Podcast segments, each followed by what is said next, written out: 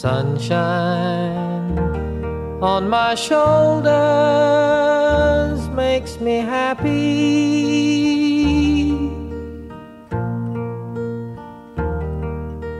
Sunshine in my eyes. 你好，我是看理想的音频编辑颠颠，你正在收听的是一档每周四更新的泛生活播客《看理想电台》。希望这里能够成为你晾晒心情、找到共鸣和听见生活更多可能的小阳台。微博互动，欢迎艾特看理想电台，要放飞自我。一些听友可能知道，我上周刚生了今年的头胎，一档每周五更新的播客《理想青年》，可以在看理想 App 免费订阅收听。在新播客发刊词的留言区看到一条让我很感动的留言，想在这儿分享一下，来自一位叫西米的朋友。你说，从看理想订阅到没理想，再订阅到理想青年。一转眼那么多年，音频里出现的人所提的梗，悄然间就那么自然而然，却不可缺少的成了生活中的一部分，成了最远的朋友、最近的交流。新朋友你好呀！这条内容之所以感动到我，是因为最早真的没有想到可以一直做看理想电台到现在。这三年多，很多来过电台的同事变成了前同事。来过电台的其他嘉宾，人生也有了新变化。虽然咱们没见过，但听节目久了，你知道了 DY 和天真，知道了乔木和蓝妹，知道了一个、两个、三个、四个有趣又真实的灵魂。听着这些人聊工作、聊生活、聊思考、聊烦恼，或许就会觉得，虽然天地之大，但好像自己也不再是那颗孤独的小星星了。有阵子没请同事上节目了，今天来了很特别的两位，一位是新媒体同事雨晴。如果你有听播客没理想编辑部最近的几期节目，一定已经知道他了。那么问题来了，雨晴和林兰到底谁的普通话更好？如果我没记错，雨晴应该是看理想第一位零零后同事，刚好零零年的。虽然是实习生，但真的是很优秀、很有热情和能量的小伙伴。另一位同事老听友应该不陌生了，是看理想资深实习生阿令。从美国芝加哥留学回来之后，第四次入职看理想，继视频部和设计部之后，进入到了来看理想以后的第三个部门——音频部。真是艺多不压身。这两位有一个共同点是，都是因为一些奇妙的机缘偶然来到看理想的，但就这样不经意间改变了各自的人生轨迹，开启了一段完全在计划之外的，但是对他们来说是很美好的旅程。比如雨晴本来是没理想编辑部的听友，因为一次后台留言来到了看理想。阿令是偶然看到看理想室内生活节的活动信息来参加，才有了之后成为实习生，以及跟着视频部的东哥去拍贾樟柯导演、陈丹青老师，甚至去他的偶像徐冰老师工作室实习的故事。六月的第一期节目，我们三个聊了聊那些计划之外却为生活带来了积极改变的尝试或决定。我们今天聊的这个话题，我觉得和你们俩都有些关系，呃，和我也有，我觉得也有关系，就是聊聊那些呃最早阿令提的那个概念，我觉得特别有意思。虽然现在还不知道我们会不会放在标题里，就是说人生中那些美好的蝴蝶效应，就因为你不经意之间，或者说也可能刻意了做的一些 行为啊举动，然后导致之后一系列美好的事情的发生。阿令这就是最典型的，我觉得见到了贾导，又去了丹青老师，还给人家看作品，太过分了，太有心机了。这期我如果什么时候开始有点凡尔赛倾向，大家一定要及时制止我。对对对，大家呃，如果觉得阿令在这一期有点凡尔赛，集体在评论区 扣扣 扣一扣一。好好好好好。没有，我们今天就各有各的凡尔赛的方式。雨晴，呃，说实话，我们还不算太熟，因为你在那边写稿子呀什么，或者说和呃梅理想编辑部的姐妹们嗯 打打闹闹聊聊天。然后我和阿令，我们现在就挨着坐嘛，那个工位是，天天苦哈哈的剪节目啊什么的。对，难得今天咱们咱们这算串台了吧？来自没理想编辑部的雨晴，对，啊，来自这个新晋啊、这个播客艺术招待所的阿丽。啊，对对对对对，是不是也算了？哎，我们这是今天是三个播客串台啊，还有来自看理想电台的颠颠。呃，雨晴，你这个那天咱们聊天就聊这个选题，我才知道，其实你来看理想还挺有意思的，就是也算是挺符合我们今天这个主题的，所以把你拉过来。嗯我觉得这个故事值得今天凡尔赛一 一番。嗯对，是是怎么回事？就呃来到做实习生。嗯，是就是之前有没理想一周年的那个播客的抽奖活动嘛，嗯然后就呃说留言写下你就是嗯最喜欢的一期没理想的播客，然后原因，然后还有可以表白一下就是喜欢的主播，然后又可以就是给几个感兴趣的选题什么的，嗯，对，然后就就参与了留言，然后。其实那时候就被抽奖抽中了，而且、而且后面林兰告诉我说，就是一开始他们已已经挑好两个人了，第三个的时候看来看去都没有合适的，后面就是等到了看到了我的这个，然后就哎呀，终于凑够了第三个人了，对，然后就看到哦抽奖中了，其实我当时想是嗯意料之中，你当时写的什么呀？嗯，我记得我当时怎么样击中主播的心的？啊，哎呀，但我我好像有点不太记得，我只记得就是我、我选的那一期是因为我当时本来想选的就是专业是传媒嘛，然后就讲了一期好像就是类似于相关的内容吧，对，然后很印象很深刻的是因为乔木他讲了一个很好笑的理论，叫什么什么。沉默的螺旋，嗯然后那个跟我课本上对上了，然后我觉得那一期，而且而且还有一个点是，他们就是聊着聊着不知道什么，聊到老板九九六，然后说到梁文道爷爷那一下，就觉得很好笑。对，反正就是这种很细节的东西吧。然后说我很喜欢那一期，那，对于雨晴来说，真的可以叫梁文道爷爷了。然后 然后然后好像是后面留抽奖留言之后，就说发了联系方式给后台之后，然后我就问了一，我多问了一句，你们还新媒体部还缺实习生吗？然后。啊然后可能那时候后面问了才知道，好像是猫爷吧，在后台，然后就说缺，然后请投简历到，然后附上了邮箱，然后就把我的简历投了过去，然后还在简历那里那个获奖的那个那一栏，简历那一栏写了“美理想一周年幸运观众”，对，这也算获奖经历是吧？是的，获了个大奖。对，哎，那你当时最喜欢的主播是谁呀、那也是咱们敲猫主席，猫主猫主席哦。对对对哎，你喜欢猫主席哪一点啊？咱们这儿这个夸夸你的领导。嗯，因为感觉就没理想整体的感觉就是女生出来聊天的感觉嘛，是但是、嗯但是猫主席会分享很多就是比较有知识的内容，就是会有哦理论啊，然后他自己的可能一些思考什么的也会有点深度，就会觉得是特别有营养的女生宿舍聊天。开玩笑，我们这起码猫主席是北大出来的好吗？哦，呃，那呃，雨晴你来了之后，就是见到呃这些没理想编辑部的姐妹们啊，主要是嗯姐姐们，姐们嗯，主要是姐姐们，和你当初听他们节目的时候，你觉得会有一些反差，或者说觉得也和你印象中差不多吗？什么样的感受？还是会有一点，嗯就是跟想象中他们的样子会不一样哎。哦，对，就因为比想象更美。怎么这么肤浅呢？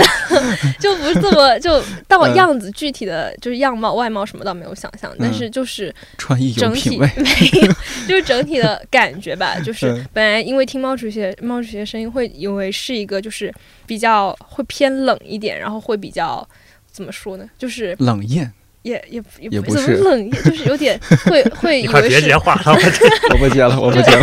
就有一点清冷的那种的姐姐，哦但是但是见到她本人之后，哇，原来是一个这么可可爱爱的姐姐，而且她是那种看起来就是温温柔柔、可可爱，但是内心又会，你可以感觉到她是一个很强大而且很有深度和她自己思考的人。是是是其实每个姐姐也是，小紫也是，就是嗯，看起来柔柔软软的，但是其实就是遇到什么观点的话，还是会很鲜，也不是说鲜明吧，就是还是会有很有自己的立场和想法。是对，而且阿紫之前他在节目里也说，他是放弃了他们当地的一家那种就是媒体媒体工作，但是比较那种传统的媒体工作。嗯，就他最早实习生，然后又离开，然后又放弃了当地媒体工作，又回到了。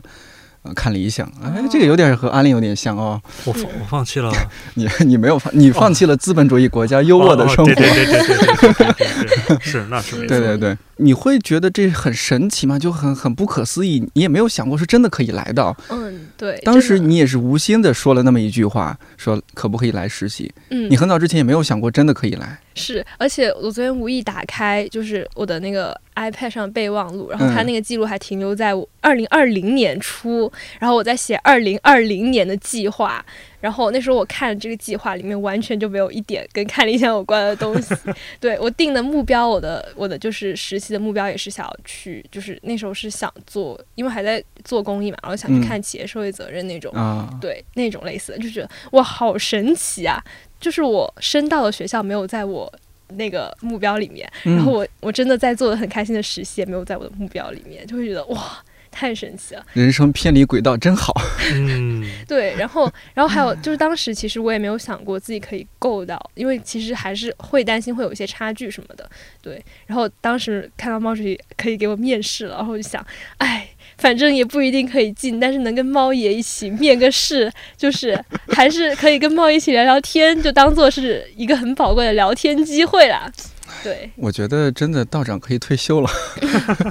你看，大家不是说终于可以和道长一起工作了？我觉得像我们这一辈，包括我，我也是吧？哎，我们八零九零后这一代，还是大多数时候是冲着道长来的。哦，一想到可以和道长一起工作，啊，好开心！你看，我们零零后已经是啊，可以和毛主席一起工作。那可不是不敢想象可以跟道长一起吗？嗯。就但但最初知道看理想也还是因为毛主席哦，因为道长就是嘛。哎，那天我们你可不是这么说的。不是我说的是道长。嗯，但是但是道长好像在在你这一边好像没有给你留下那么深刻的印象，或者说对你的影响那么那么大，像八零九零后那么大。就我们是小时候看着道长的节目长大的，你可能相对不太是。对道长印象反而是高中议论文的时候，就是老师会发。在老师的公众号上发论据啊，然后看的那些什么报纸杂志，会偶偶尔有一些就是道长的哦文章啊什么的，可以当论据的哦，提炼一下中心思想。可是你广东的话，你在那边没有看那个凤凰卫视？对啊，对啊。嗯，我我我我其实我比较少，但是我觉得很有意思的，就是我过年回家的时候，我说我在看理想实习，然后然后他们。都不知道看理想是什么，然后你广东的亲戚就就亲戚嘛，就是老一辈就比较妈妈辈，然后然后我说我说就是我们公司廖文道在，然后他们就都知道哦，知道了，他们以前不是锵锵三人行吗？对，因为他们会看凤凰卫视，哦，然后什么丹青老师也知道，哦，知道还有易军老师，那肯定知道的，嗯，因为看节目，对，为什么说来说去都没有说到主持人呢？涛哥这么没有存在感的吗？拍桌子了啊。哦哦，有有有有，窦文涛也有，对对对，当然得有那主持人好吗？哎呀，嗯，哎，你觉得现在工作的内容会和你，因为你的大学的专业，你也上次和我们聊过，我们也很惊讶，就是市场营销这一块儿，是吧？嗯，看起来是和我们现在做的东西是很不一样的，完全不搭界的。嗯，但你会觉得有。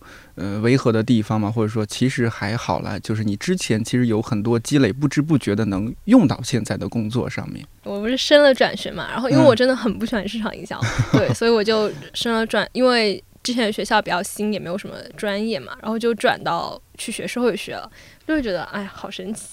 嗯，就还是感兴趣对这些事情。对，就是开始啊，你上次有说你还做公益啊，什么参与一些公益类的活动，就证明你还是对这一块儿本身就有兴趣。嗯嗯，所以哎，我们公司也是有有一些公益性质，我总觉得 就像个 NGO 一样，大家都是在用爱发电了。真的吗？难道你不是吗？哦，那倒是哦，那倒是，认真严肃，认真严肃。嗯，阿令的话，我们上次聊，你可能之前也不太了解阿令。我觉得他在这个就是，你你刚刚听了雨晴的这种感受，你觉得是不是？哎，三三谁呀？也没有啊，啊不是不是，挺有意思的，就跟我其实兜兜转转也差不多嘛。我从小就学画画，然后小的时候就觉得哇，当艺术家怎么怎么样。然后嗯小的时候，其实大家去看那些画儿、看展览，其实都看不懂。嗯但是因为你觉得，哎，我是学艺术的，我 suppose 应该看懂这些东西，然后你就装模作样在那儿抱着胳膊在那儿看，实际上你也看不懂，但是你慢慢你就会想，觉得我应该得能看懂，嗯然后慢慢慢慢慢慢你就觉得这个东西不是一个会把它很排斥的一个东西，然后再到后来我去学呃设计也好，或者学别的乱七八糟也好，就可能艺术这个东西一直在心里面嘛，所以再结合别的经历，最后又去学了啊，正儿八经还是学了个艺术。本科是偏设计方面是对，吧？本科其实很不偏艺艺术对、嗯它更偏建筑设计这嗯种东西，因为我们学很多呃园林啊，还有室内装潢啊这些的东西。因为你本身就是在林业大学吧？对，是的，嗯是的。是吧？和贾行家是校友哈。哎，我和贾行家是校友，那次 也是采访他的时候才知道。对，哎，这这也是这个工作福利。上次他也是跟着东哥是吧？对，跟着东哥采访贾行家。嗯，做那个我们 A P P 上有一个视频节目，可能很多人没有注意过，叫一本书。哎，但是对行家老师那那一集有没有放？我有点忘了。没放就剪掉这一段。没关系啊，大家可以关注一下我们这个小小的视频节目。哎，这个广告真是大概每五分钟出现一次，有没有？没有，因为最近总我我总觉得最近总做公益节目，啊，我这期我要好好释放一下我的商业灵魂。恰饭节目了，是。没有，这期不恰饭，但还是释放一下对对对，啊。然后就是呃，我们上次因为阿令来了，公司现在就是正式工了，呃，转正没有啊？还没呢，还没啊，快即将转正，不要不要嗯毒奶。即将转正。上次我们看理想电台，不是现在有一个小小的呃沙雕号微博嘛，叫嗯看理想电台要放飞自我。嗯上次我们在微博还发了一条说阿令这是公派自费留学生，因为他真的是来看理想。你实习实习了多久啊？你说第一次吗？对还是第一次？呃，第一次多久啊？第一次我应该就是三月底四月初过完清明节，然后一直嗯到八月中，哦，嗯这样子。四个多月。后来又兜兜转转实习了几次。后来又有嗯两次，然后这是第四次来嗯，公司。第第四次来公司，你说这公司派你去留学也不给你报销学费，对对，公司嗯远程支持嘛，精神上的。精神 精神支持，嗯不仅精神支持，还精神剥削。阿令在这个美国留学期间，要不是等他回来，要不就是还他还在芝加哥刚刚苦哈哈的做完他的一个艺术项目，我就薅着他录点什么东西嗯啊。当时阿令的身份甚至变成了看理想电台驻驻美留学生 是吧？驻美记者，对对对对对对。对对对，这样的关系导致后来还有听友微博私信说，哎，我是在美国的另外一个城市，可不可以也申请成为 哦，真的吗？哇，太神奇！驻地记者？好，越来越像个 NGO 了。是，哎，你上次和我说那那些点，我觉得挺打动我的，就是。呃，最早我们在节目里也交代过，很神奇，因为一八年看理想做了一场看理想首届室内生活节，嗯呃，当时是在北京的潮酒店，对，然后那个场景我都记得非常清楚。我们在一场线下活动，当时是哪一场主题来着？是崔健老师放他的那个蓝色骨头。哦崔健和道长他们对对谈那一场对是吧？阿令现场举手提问，呃，好像你就多也是像雨晴一样，雨晴多问了一个需不需要实习生，好像你也多问了这个问题。对我就是说嗯站起来叽里呱啦说一大堆，然后也没有提问，然后我说嗯最后我的问题就是看理想现在还招实习生吗？对，就一模一样啊。嗯，对，然后但是我们理想国的一位营销编辑，他也来过看理想电台几次，叫小飞，他当时就马上把自己的工牌摘下来，直接挂到了，还是反正递给了阿令，递给了阿令说：“哎，明天就来吧。对对对，”对，那个场景非常朋克，当然小飞本身就是一个挺嗯朋克的人，天呀，这个比我的酷多了。非常酷，非常酷。一八年的场景，然后嗯阿令就来了，呃，但是就我们线下活动确实也比较缺人，对，公司本来就男丁没几个，有时候有很多的这个搬桌子、搬椅子的活动，对。多一个男男劳动力，我们也挺开心，大家就一起经过了那样一段做线下活动的时间，也很快的熟了起来。嗯在那之后，你就我们活动结束之后，你是正式入职了视频部的实习生是吧？就跟着东哥做了一些什么事情来着？第一件事儿就是我来公司第一天，我就没有在公司待着，就跟着他们一块儿去了北大拍白先勇老师的那个哦昆曲《牡丹亭》青春版牡丹亭的那个活动，一下干了一个礼拜，嗯，然后才是回来，就是处理很多视频上面的一些细碎的内容吧，比如给。啊，我给我第一个工作是给《牡丹亭》配字幕，哦，那个字幕是你配的，对，就是青春版牡牡丹亭，然后配字幕，大概可能看了有四五遍吧。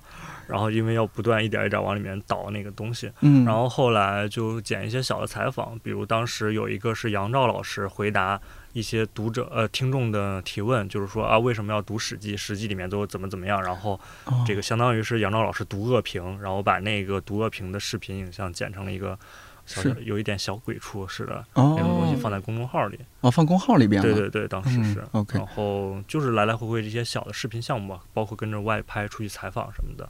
就是你看，都是一些你之前不会想到说有一天进到这家公司，然后和这帮人一起，反正有一些七零狗碎的一些乱七八糟的一些生活场景、生活片段。对，雨欣刚刚说来看理想，主要是你的，咱们就是这是算偶像嘛，就是毛主席、嗯是吧？嗯，没没有，其实一开始还是？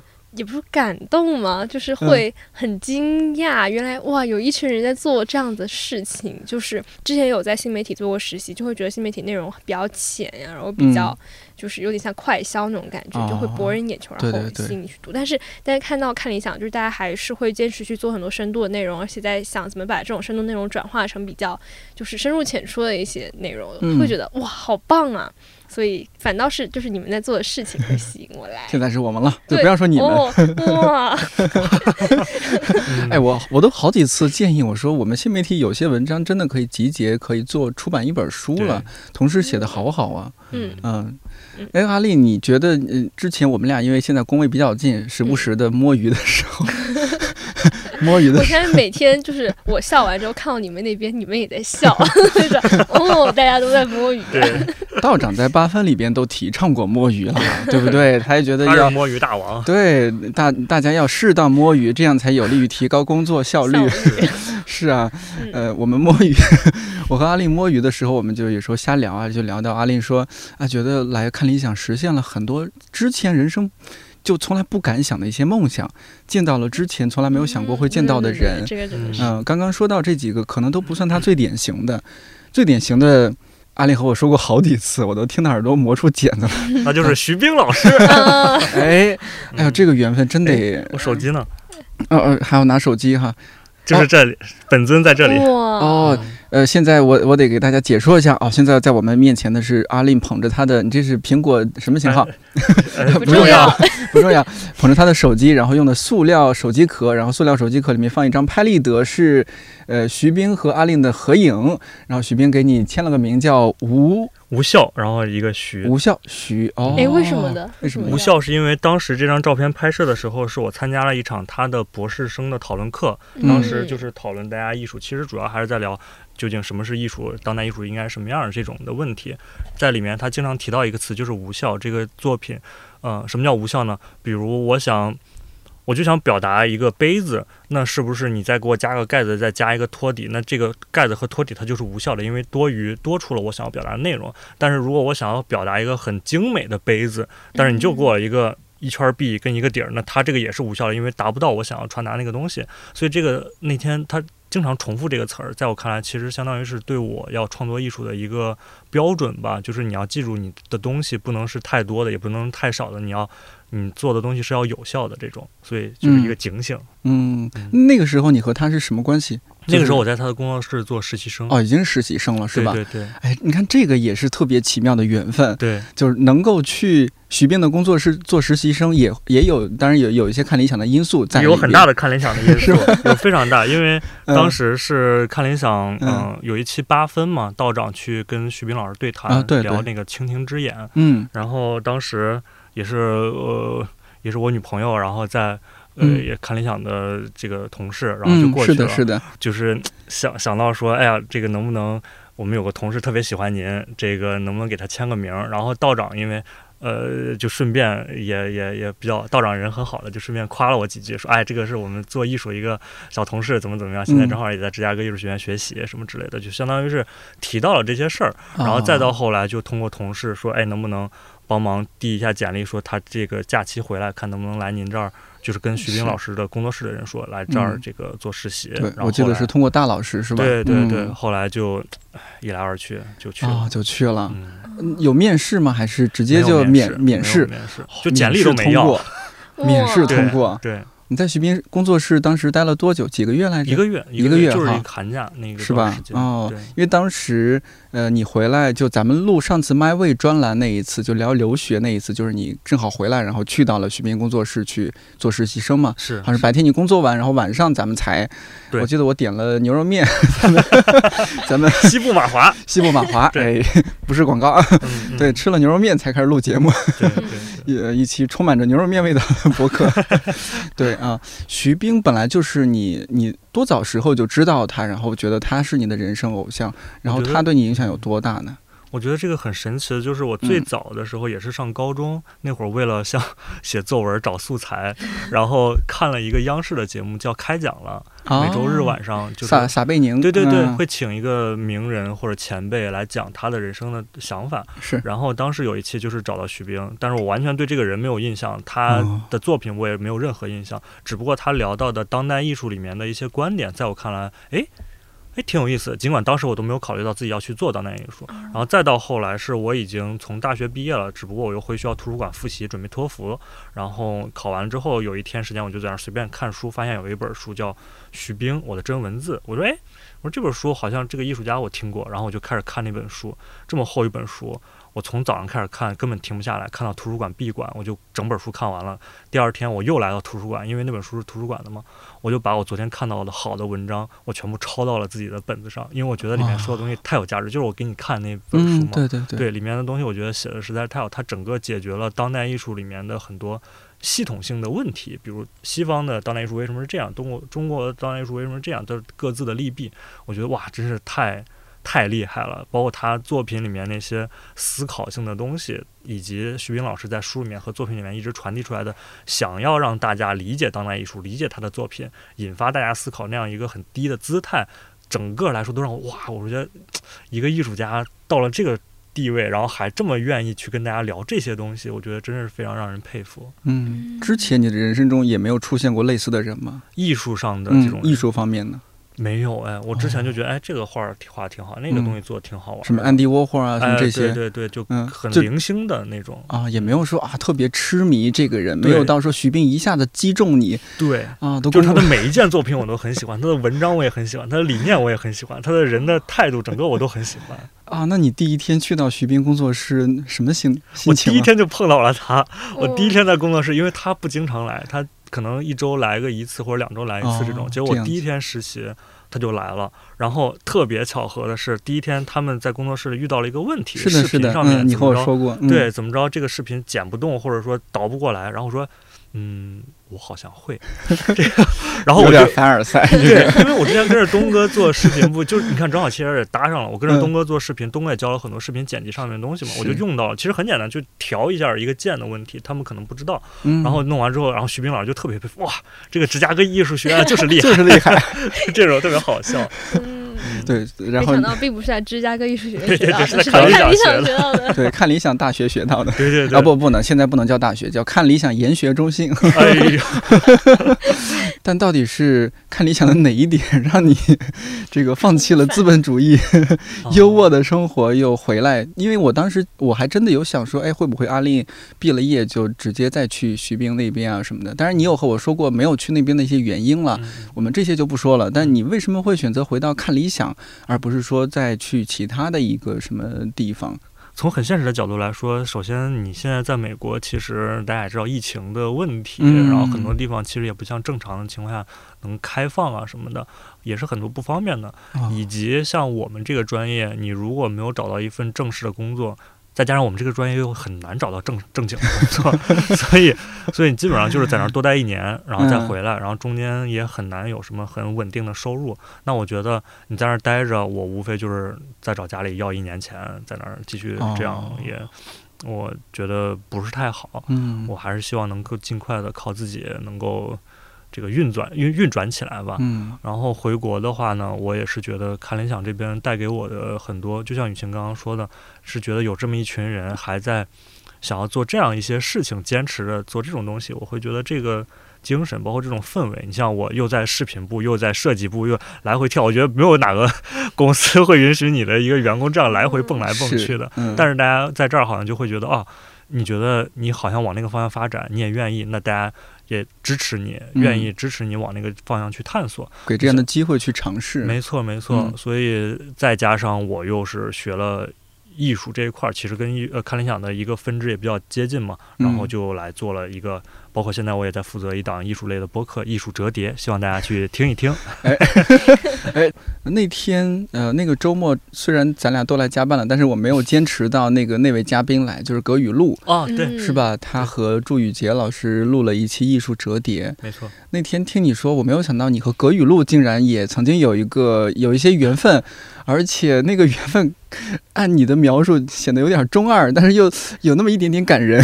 哦，对，呃，就是我跟葛雨露是三年前我在看理想第一次做实习的时候，哦，也和看理想有关系、也和哦。呃，正好时间 overlap 上了吧？你如果非要有关系，那也是有，就是嗯呃，当时好像我的另一个呃认识的朋友刘可乐，然后嗯他当时在朋友圈里面发东西，然后就说说，哎呀，现在呃赵大清和葛雨露要照着一块儿去爬山，还缺个人，大家谁要来？我就说，哎。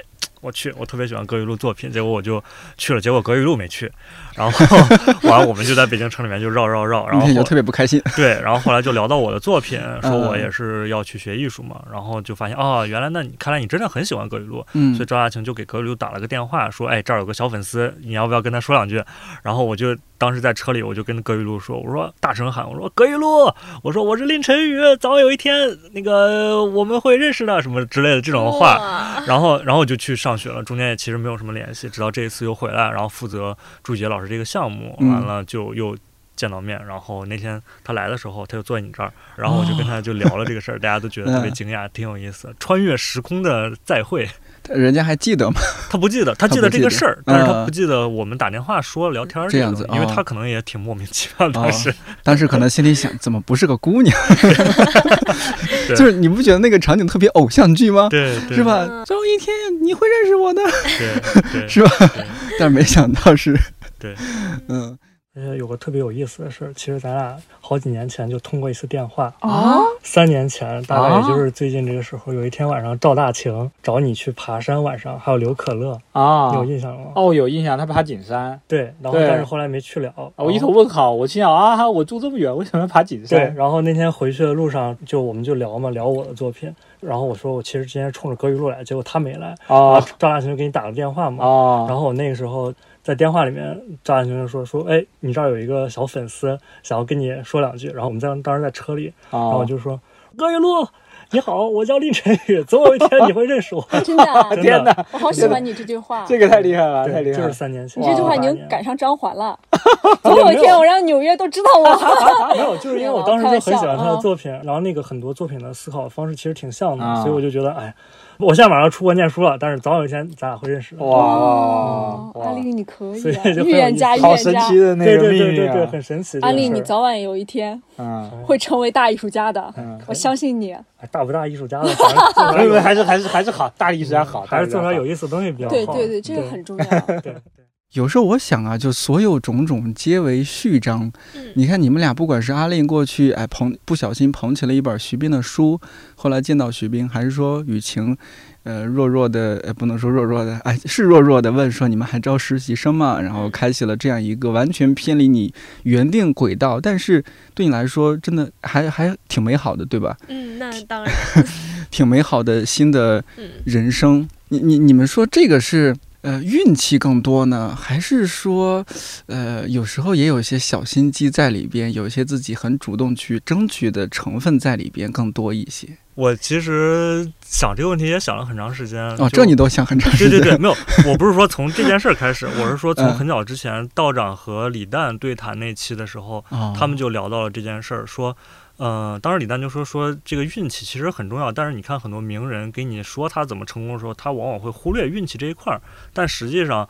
道长和李诞俩人都很认可，说运气其实占的成分是很大的。我也觉得运气占的成分很大。你比如说，那我怎么就有一天突然刷手机的时候发现，啊，这周日要在潮酒店有一个看理想的活动，你来，而且、哦、当时是这样子啊，对我当时是不知道的，而且而且我当时收到的那个推送是从另外的公众号平台，也不是潮，也不是看理想的公众号看到这个消息，然后转到那个链接是潮酒店的链接，因为那个活动你也知道，就是很火爆，几乎票一出来就没了。对，当时是很火爆。对，但是给了嗯。一部分票给潮酒店那边去卖，然后他那边就没什么人买，所以我就每场我都能买到票，因为我是从潮酒店那个链接来买的。那来了之后，完了正好我又参加这些活动，我就想到要问这些问题。那你说是不是运气成分很大呢？我，觉得是。所以说玩手机还是很重要。没错，没错，没错。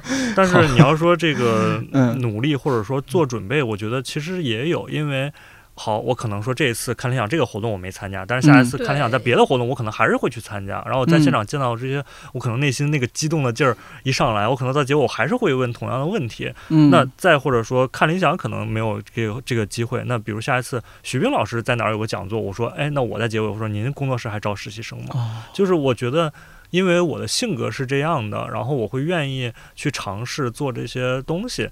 那因为这些，不管是徐老师还是看理想这边，都是我喜欢的方向。那总有一天，我觉得我会在某一条道路上往这个方向跨一步。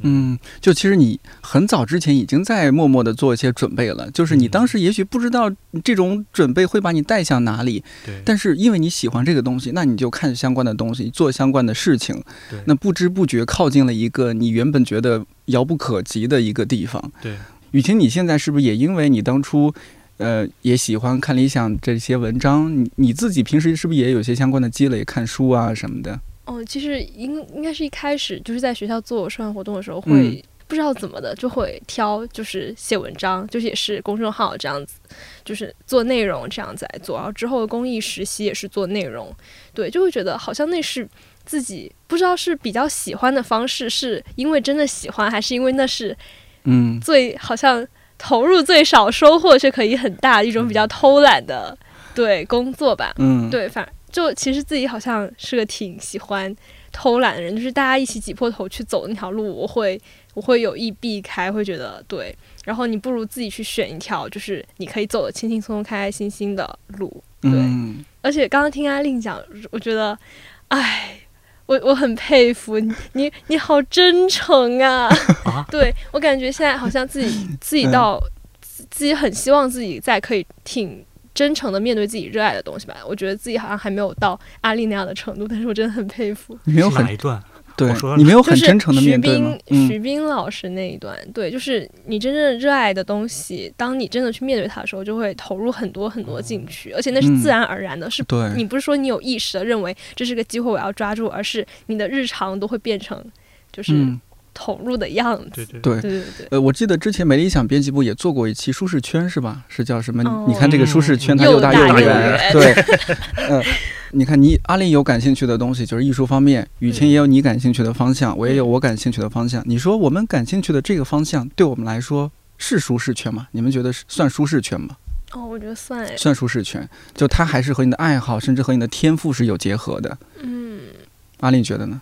因为那期电台我听了，他也说说这个逃离舒适圈的一个目的是把你的舒适圈扩大。实际上，嗯那我觉得你要看你怎么样定义你的舒适圈了。你比如有的人他就会觉得啊，你的舒适圈必须是我要有足够的金钱，我要有足够的物质生活来支撑我能够过得很开心。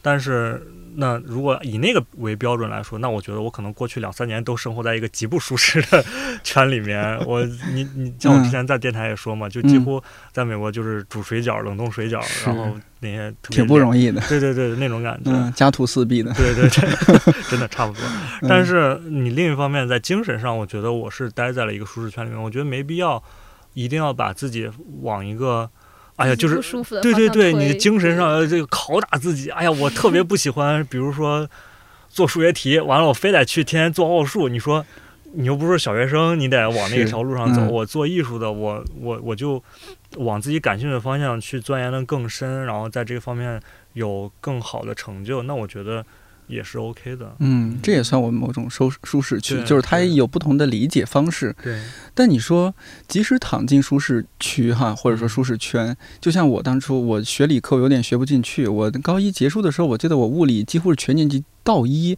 就打了十九分，你知道吗？当时还是在一个重点班，我就觉得文科就是我的舒适区。但我发现一个问题，就是即使你认为它舒适区，它也你也不会在这个舒适圈里面游泳游的那么舒适，嗯真的那么舒适，你还是会遇到无穷无尽的烦恼、困扰、难题等着你去解决。因为我感觉舒适圈它不是一嗯个平面，它是它是有深度的，你要往下钻，其实也是需要费力气，是？吧？对哎，就没有说真的躺进去可以完全可以躺平，是。还是需要你继续扑腾扑腾的，就比如说他的艺术，他也要就是嗯往里面会认识到更多的东西。是吧嗯？也会认识到自己的这个知识的局限啊，种种种的。就是在我看来，你是在舒适圈里努力和不在舒适圈努力，它可能在过程上都会有艰辛，只不过终点。你知道，一个是我很向往的，我知道那个终点，和嗯另一个，哎，我其实也不确定这个终点，我到底要不要去拿到它，就相当于是我现在往两条路上走，一条是水里面，一条是沙漠。嗯，我知道我要的东西是在水的那一个尽头，那我现在就在在游泳的过程中，我可能会呛水，我可能会挣扎，但是我知道我只要游过去了，那个东西是我想要的。但是另一条路可能沙漠也是很难走的，但是翻过沙漠对面那个东西，我究竟要不要，我不确定。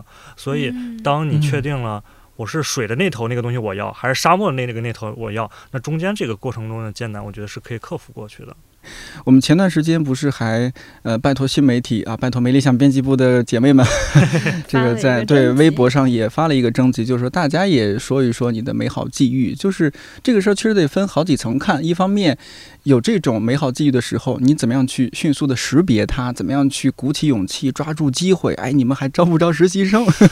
是吧？另一种就是你进去之后，它那种光环肯定是逐渐消退的。那天看到，就是我还大致整理了一下大家的一些留言啊，我觉得我们节目最后也可以瞅一瞅，和大家一起分享一下，有一嗯位朋友也有分享，他无意去了辩论社，但是改变是吗？了哎，我呃看到这个，嗯那那雨晴来说一下这个，我记得是这个辩论社团的，他叫是什么我想把月亮送给你这位朋友分嗯享的故事。来，我们可以可以读一下，他是大致是怎么样的故事？嗯，分享一下他说：“那我就原原文读。可以啊，然后他说，刚上大学的时候，对于套路化、公式化的各种。”的学校官僚气息的各种组织，以及江苏寡淡的食物，都非常难过和失望，甚至产生了要不要回去复读的心态。大一的时候，有个院内的新生辩论赛，班级人数不够，一个女生班委来找我帮帮忙，就凑个人数。人生中中第一次接触辩论，第一场比赛的时候，我不知道辩论到底带给了我什么，但是它真的很大程度上治愈了我的大学生活。觉得有什么开关突然被打开了，觉得好像我也终于找到了能够激发我内心热情的东西。后来进入了辩论队，认识了很多朋友，大家喜欢谈论各种话题，在辩论中碰撞，有一种可以抛弃现实的轻飘飘的感觉。虽然我们只是一群很普通的人，一群只能仰望大佬的菜鸟，但是真的很快乐、很放松，心有归属的感觉真好。哇，哇，真好！哎，有没有这位朋友有没有去参加奇葩说？轻飘飘的感觉，那个形容太好了，太好了好像有一种世间无只有我自己的那种感觉。是，那我这儿哎，好像不在我不在这张上面。哎，在那张上面，哎，我有一个印象深刻的，我必须得 读一下这位朋友的。哎，我看到了，迪伦鸟特。哎，迪伦鸟特说，人生还是很神奇的。以前放假被爸爸逼起床看他的股票，现在兜兜转转从事了相关的工作，而且干得不错。这种就因为家长如何如何，然后自己真的将来做了什么事情，而且主要是股票这个梗戳到我。了为什么就一个父亲为什么会逼着孩子看看看股票看股票呢可能？觉得这是大势所趋吧？搞钱从小从娃娃抓起，对啊，对啊，对啊。哎、应该是这这个方面。哎呀，这个名字也有点长，叫摸摸摸摸摸，哎，是摸吗？对，摸摸摸摸摸啧，然后你在卖萌。他啧啧称叹的了啧啊，他说嗯上一任男朋友不工作，那时候我想着以后可以两个人自己做点什么，于是去学了手工皮具。后来发现烂泥真的是扶不上墙，之后分手了。现在自己把手工皮具当做一个爱好和副业啊，对，爱好作为副业经营的很好，生活的非常充实且快乐。哎，这个让我想起什么？想起前段时间微博上特别火的那个东北的女主持人，那个叫什么小乐，孙小乐还叫什么？他应该是他们地方电视台的做的短视频的一个片段。他说：“姑娘们，当你的男朋友和你提分手的时候，你可以和他说，还是大致是这个意思啊。嗯，亲爱的，不要走好吗？跑起来，跑起来，快快跑起来！我好像把你刚刚的表情也录进去啊，间习性。放还有动个动图，作的放个动图放在文稿里面。哎，特别好。我觉得从这个姑娘的表述里面，我真的有想到那个画面，就是，哎，就是真的就是爱情啊，你你真的觉得另一半不合适的时候，果断的止损。而且你看这个多好。还，有新机遇，对，而且有了商机啊，两个都是搞钱的。来来来，阿丽，我我我找到一个，嗯。他这个是没有跟可能跟嗯。别的不太一样，但是我觉得挺有特点的吧，也是咱嗯今天要聊没聊到一个点。他说嗯这个人叫墩墩的豆豆五二零，他说。嗯我期待赶快发生一次这样意外之料的惊喜。最近各种不顺，工作、租房，我都在想是天将降大任于我吗？可自己不够优秀，哪有什么大任呢？想回家乡工作都那么难，焦虑的日子里也不顺，更没有活力了。但还是告诉自己一定要乐观自信，每天都会听或者八分或者电台或者没理想编辑部。遇到你们是这是我的幸运。就是这个，其实也代表了一个很大一部分人的一个想法吧，会觉得嗯我没有这种幸运，我一点儿都过得不开心。那是，那那这种事儿，可能在他们现在这个状态听来，那今天这整个一期是一个凡尔赛。但是我觉得也有必要跟大家分享一点，就是肯定在像我们刚刚说到的，你在哪怕进入到舒适圈里面，在过程中还是会遇到很多不如意、不开心的事情。但是最重要的是，像我刚刚说的，你有没有找到跨过海洋或者跨过沙漠尽头的对面的那么一个东西，能够支撑着你去继续往这条路上去走？我之前一直跟很多朋友，他们比如说，哎，自己想学金融也好啊，还是要干嘛，想问自己他们方向应该怎么弄。我觉得那就是看你喜欢哪一个会更好，因为我。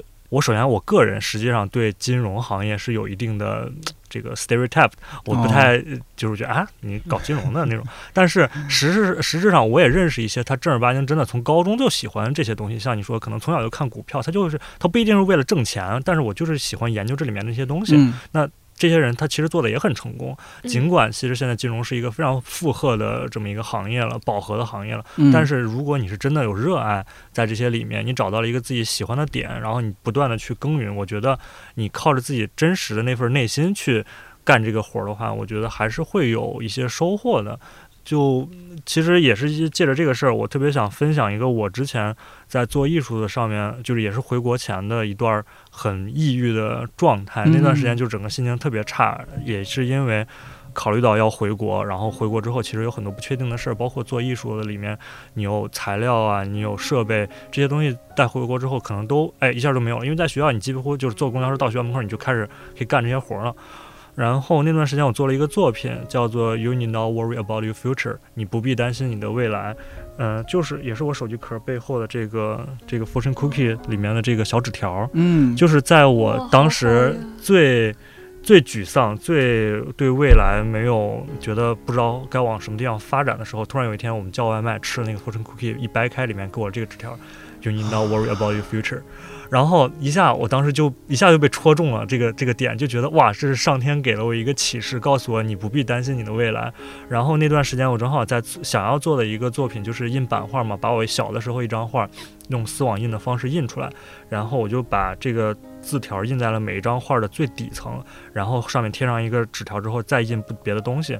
等到整幅画印完之后，你可以把那个最开始贴那个小胶布撕开，就露下来了，下面露出来的这个 “You need not worry about your future” 这个字儿，就有一种像是我站在我现在二十六七岁的年纪，回头告诉四五岁的自己，你不用担心你的未来，你接下来几十年可以有一个很好的发展。那我站在当下，告诉我的未来，你不用担心，其实也有点像是。未来的我给了我当下一个定性吧啊，你不用担心你的未来，你不管是在这儿待着，还是回国，还是找什么样的工作，你只要继续保持你的这种嗯、心态或者想法，你都可以一直往下走。然后，所以也是因为那段时间一直在做这个作品，半夜在还在工作室做的时候，我就觉得呀，因为疫情，因为别的很多的事儿，很其实不光是我，我身边很多同呃同学朋友，他们都有类似的情绪。那我就觉得啊，不如这个事儿其实做多一点，我就找了很多大概 A 三那么大的纸吧，我就上面印了好多张，大概可能有六七十份儿。嗯这个 “You need not worry about the future” 这句话印在纸上面，然后在上面贴上小小胶布，然后把它们用作我在试验印画过程中的那种试验稿，然后在上面印，然后也不找位置，然后最后其实挺好看的，互相重叠那种方式。在我最后离开呃回国前一个礼拜，我就发了条。呃，ins 的那个 story 就告诉大家说，我最近做了这么一些东西，大概有六七十份儿。然后你们如果谁对自己的未来感到不太那个有信心、有自信的话，那你们可以跟我说，把地址给我，我把这张画寄给你，送给你。然后让希望你不要担心你的未来，就加油，继续做艺术也好，或者干嘛也好。然后大家都收收到那幅画，还很还很开心。哇，哇，阿令，投向了羡慕、佩服的眼光。对，突然有点感动，不知道该说什么。对，阿丽现在也有做一个呃，负责一档新的播客嘛，是日更播客还是啊？但是，这档呃给大家带来好消息的日更播客，给阿令每天带来沉重的心情。也没有，开玩笑，开玩笑哈。对，放晴早安，因放为晴早安。你刚刚说到的这个微博的网友就征集来的这个，他好像说到几档播客，没有说到这一档。嗯，呃，我不知道他知不知道或者有没有听过这一档，我觉得也可以推荐一下，是就是我们这一档放晴早安，要不阿令来推荐吧？我来推荐吧，我觉得嗯还挺、挺适合的，在这个嗯话题上面。嗯因为放晴早安，它的一个理念就是解困式报道。因为大家每天看新闻，会有很多很不如意、不开心的那种坏消息。因为在嗯传播上，其实坏消息是更容易抓住大家吸引呃注意力的嘛。嗯、所以在这档节目里面，呃，方可成老师带着三位主播就一起来找到世界上每天发生的一些好的，有人在为这个世界一点一点变好做努力的这种小的东西。那呃，汇聚了这些东西，包括会教你一些小的技巧啊，怎么让自己开心一点。比如我其实特别开心，在就是最近一次做的一档节目，应该就是这两天会上，是一个得了乳腺癌的一位女医生，然后她就有一段时间就是崩溃，就是觉得自己怎么能，因为她自己就是做乳腺癌方面的医生，结果她自己得了这个病，然后她。最开始就是很沮丧，就每天都在想啊，那我葬礼该怎么办？就很 depressed 的一个状态。她老公就说：“那我给你一周的时间，你可以沮丧，但是过了这一周，我们就开心的生活。”后来他们也想了一个办法，就是我每想到一个开心的事儿，我就把这个开心事儿拿个小纸条记下来，然后把它放到一个罐子里面。哦，然后就相当于是一个他的快乐小罐儿，然后每一次他如果不开心的时候，他就把那个小罐子打开，就阅读里面的每一个纸条上面写的生活里面让他开心的事儿。他说有一件事就是啊，他家里面人同意他可以让小狗坐在沙发上跟他一起看电视，在之前可能说不允许小狗上沙发啊这种，他觉得哎这个也是让我挺开心的一件事儿，他就记下来。他每记下来就是满满一罐儿，这样的话你就有满满满的一罐儿快乐。我觉得如果你的生活里面遇到了不开心，或者你最近这段时间是不高兴的，那随时随地你找到了好呃开心的事儿，你都可以记下来，然后放在里面，嗯、形成自己的一个快乐小罐儿。那我觉得你的生活也会积攒起来，这些快乐东西也会变得更好。是嗯我记得豆瓣上有一个话题，还是那叫什么？应该就叫话题，就是每天记下三件快乐的小事。嗯，嗯、我看到里里面很多人都在很认真的做记录，对我觉得这也是一种很好的尝试。呃，大家可以听听放晴早安，对对对，每天早上七点更新。我觉得最近最近不是有就是世界国际不再恐同日啊那对对对天，对就是阿令推了一篇放晴的那个报道给我们，嗯。然后我们也也在新媒体就是发，也在微信上发了，然后那一篇是我排的嘛，我嗯，真的排着排着，我真的想要掉眼泪，那时候真的因为对，真的会有很感动的对一些。对确确切实实存在的人在说他们切切实实的境遇，对，对，可能然后也会改变一些我们对其他人的一些印象。是的，是的，呃，大家还是也关注一下好消息。这个世界上不只是有坏消息在发生，也有很多的好消息。因为我们录节目这时候，确实这几天发生了很多真的是算是坏消息。对，是，对，呃，大家也不要总关注坏消息，也关注一下好消息。嗯，咱们这一期节目，我觉得我已经赋予，我们已经赋予了他这个好运。哎，你看，阿丽来了看理想啊，见到了偶像，收获了爱情。呃，雨晴也是见到了偶像，对，然后做着自己喜欢的事情。嗯、而且名字特别好啊，雨过天晴。哎，我俩名字加一块儿，我是陈宇，早晨下雨，下完雨之后雨过天晴。哦，齐了，齐了，希望大家乐颠颠的。这个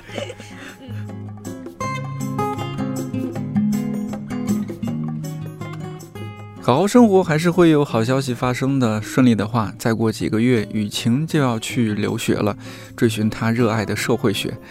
而阿令这次肯定也会顺利转正。虽然现在做着音频编辑的工作，负责《放晴公园》和《艺术折叠》这两档播客，但就像祝宇杰老师在他们聊天的时候说的：“阿令，你总有一天会成为大艺术家的。”来看理想这几年，眼看着有人来有人走，留在这儿的继续坚守理想，离开这儿的也找寻新的理想。今天节目一直提到东哥，他是阿令在视频部时候的带头大哥，之前也来电台做过一期节目，没有找到卡卡，我当时就想辞职了。因为一些原因，在北漂十年之后，东哥要离开看理想，离开北京了。东哥比我早几天加入看理想，我们做同事四年多，几乎是一起读了个本科。这四年多，东哥做的视频带给同事们很多惊喜和治愈的时刻。有时候看理想做线下活动，开场前大屏幕里的视频基本都是东哥做的。他开玩笑说：“欢迎大家来看我的作品展。”做这期的时候，我找到了一段录制于二零一八年一月十八号凌晨的音频。那天我们几个同事，东哥、小辣、陈皮、灰灰，都在小飞家喝酒、吃猪油面、弹琴、唱歌，嗨到凌晨一点多。最后忘了是谁弹琴，但是大家一起合唱了一首《啊，朋友再见》，唱得乱七八糟。但现在听又有种莫名的感慨。今天就把这首不能称之为合唱的合唱作为片尾曲。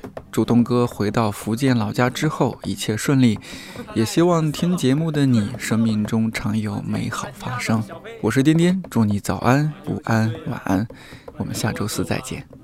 朋友再见吧，再见吧，再见吧，有气队啊，快带我走吧，我实在不能再忍受。啊，如果我在，啊，如果我在战斗中牺牲，不一样。啊，朋友再见吧，再见吧，再见吧，如果我在战斗中牺牲，你一定把我来埋葬。